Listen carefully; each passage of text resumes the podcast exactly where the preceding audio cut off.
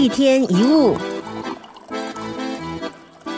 在生活当中，常常听到很多人在抱怨自己不开心，环境不好，菜色太差，头发一直翘起来弄不顺，外面很吵，天气很热，蚊子很多，家里漏水，事情这样不对那样不好。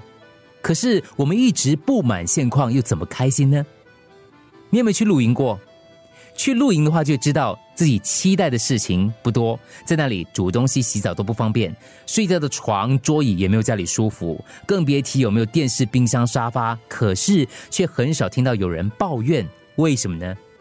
那是因为我们放下了平时要求事情的方式，没有一定要怎样才对的，没有一定要怎样才是好的，反而能够让我们体验不同的乐趣。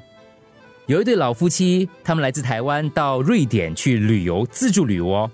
年纪蛮大了，每天吃牛肉丸、意大利面、喝咖啡、看美术馆、博物馆，而且常常是过一个桥就是一个岛，要走很多路，不容易。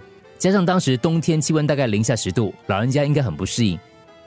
这一对老夫妻对参观的景点没什么概念，对当地的食物跟天气也在适应当中。可是出乎意料的，他们玩得很开心。早餐的三明治跟咖啡，晚餐的鹿肉吃不惯没关系，他们当成新鲜的尝试。美术馆、博物馆看不懂没关系，他们当成出去运动。天气寒冷没关系，让他们有理由送大衣给对方。这就叫什么？随遇而安。当你得到想要的东西，那很好；如果没有得到，没关系。当结果是你希望的，去享受它；如果结果不是你希望的，也去喜欢它。